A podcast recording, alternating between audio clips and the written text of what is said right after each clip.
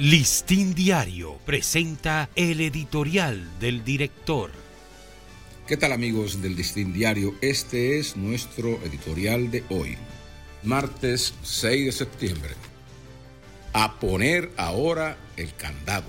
En 1956, a raíz de las muertes accidentales de niños que se quedaron atrapados dentro de neveras, los Estados Unidos aprobó rápidamente una ley para subsanar esos riesgos.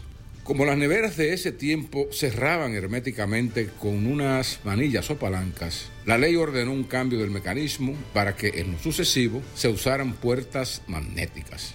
Ese mismo tipo de reacciones ha caracterizado a los Estados Unidos, que sabe poner candados para evitar la repetición de sucesos que ponen en peligro vidas humanas o edificaciones.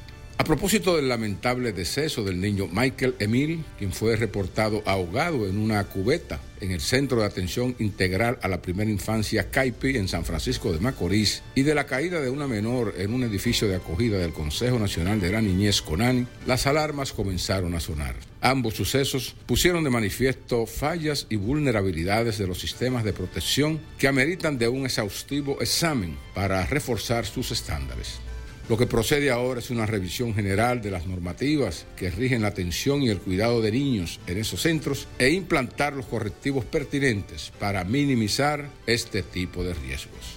Es hora de poner los candados, como hacen los Estados Unidos, cuando falla alguna pieza de sus sistemas de seguridad y protección, causando accidentes catastróficos o evitables. Este ha sido nuestro editorial. Listín Diario presentó el editorial del director.